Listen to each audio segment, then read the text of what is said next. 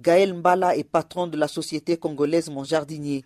Malgré la mission de contrôle effectuée l'an dernier par l'autorité de régulation, il estime qu'accéder au marché de la sous-traitance est encore un mythe. Mon jardinier est spécialisé dans l'aménagement et la fourniture des biens et services. Il s'avère que jusqu'aujourd'hui, on n'a pas eu aucun appel d'offres ni sur les portails de la respect, ni sur les sites d'autres structures qui ont l'habitude de publier. Golive Camping est une autre entreprise congolaise spécialisée dans le service de restauration. Avec ses cinq employés, elle ne remporte que des petits marchés de moins de 500 dollars, ce qui ne lui permet pas de s'agrandir, déclare Adiel Mikishi, sa directrice. Si on peut avoir de grands marchés, on passera de 5 à 25 parce que nous avons des cuisiniers, il y a ceux qui font le ménage et les autres qui servent. Des contrats que les entreprises congolaises ne parviennent pas à décrocher. Le manque à gagner pour l'État est estimé à 8,5 milliards de dollars. Le directeur général de l'autorité de régulation de ce secteur, Miguel Katimp,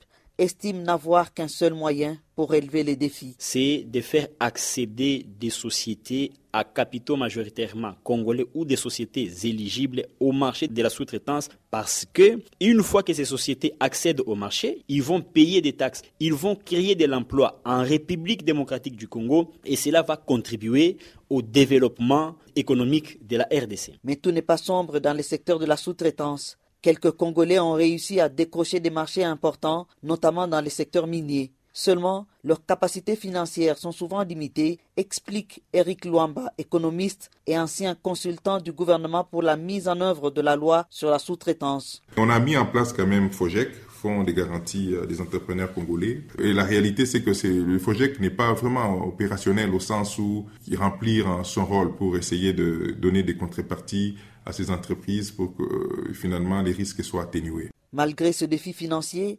l'RSP espère tripler le nombre d'entreprises congolaises qui signent des contrats de sous-traitance, et ceci notamment dans les secteurs miniers. Denise Mayo, Lubumbashi et Réfi.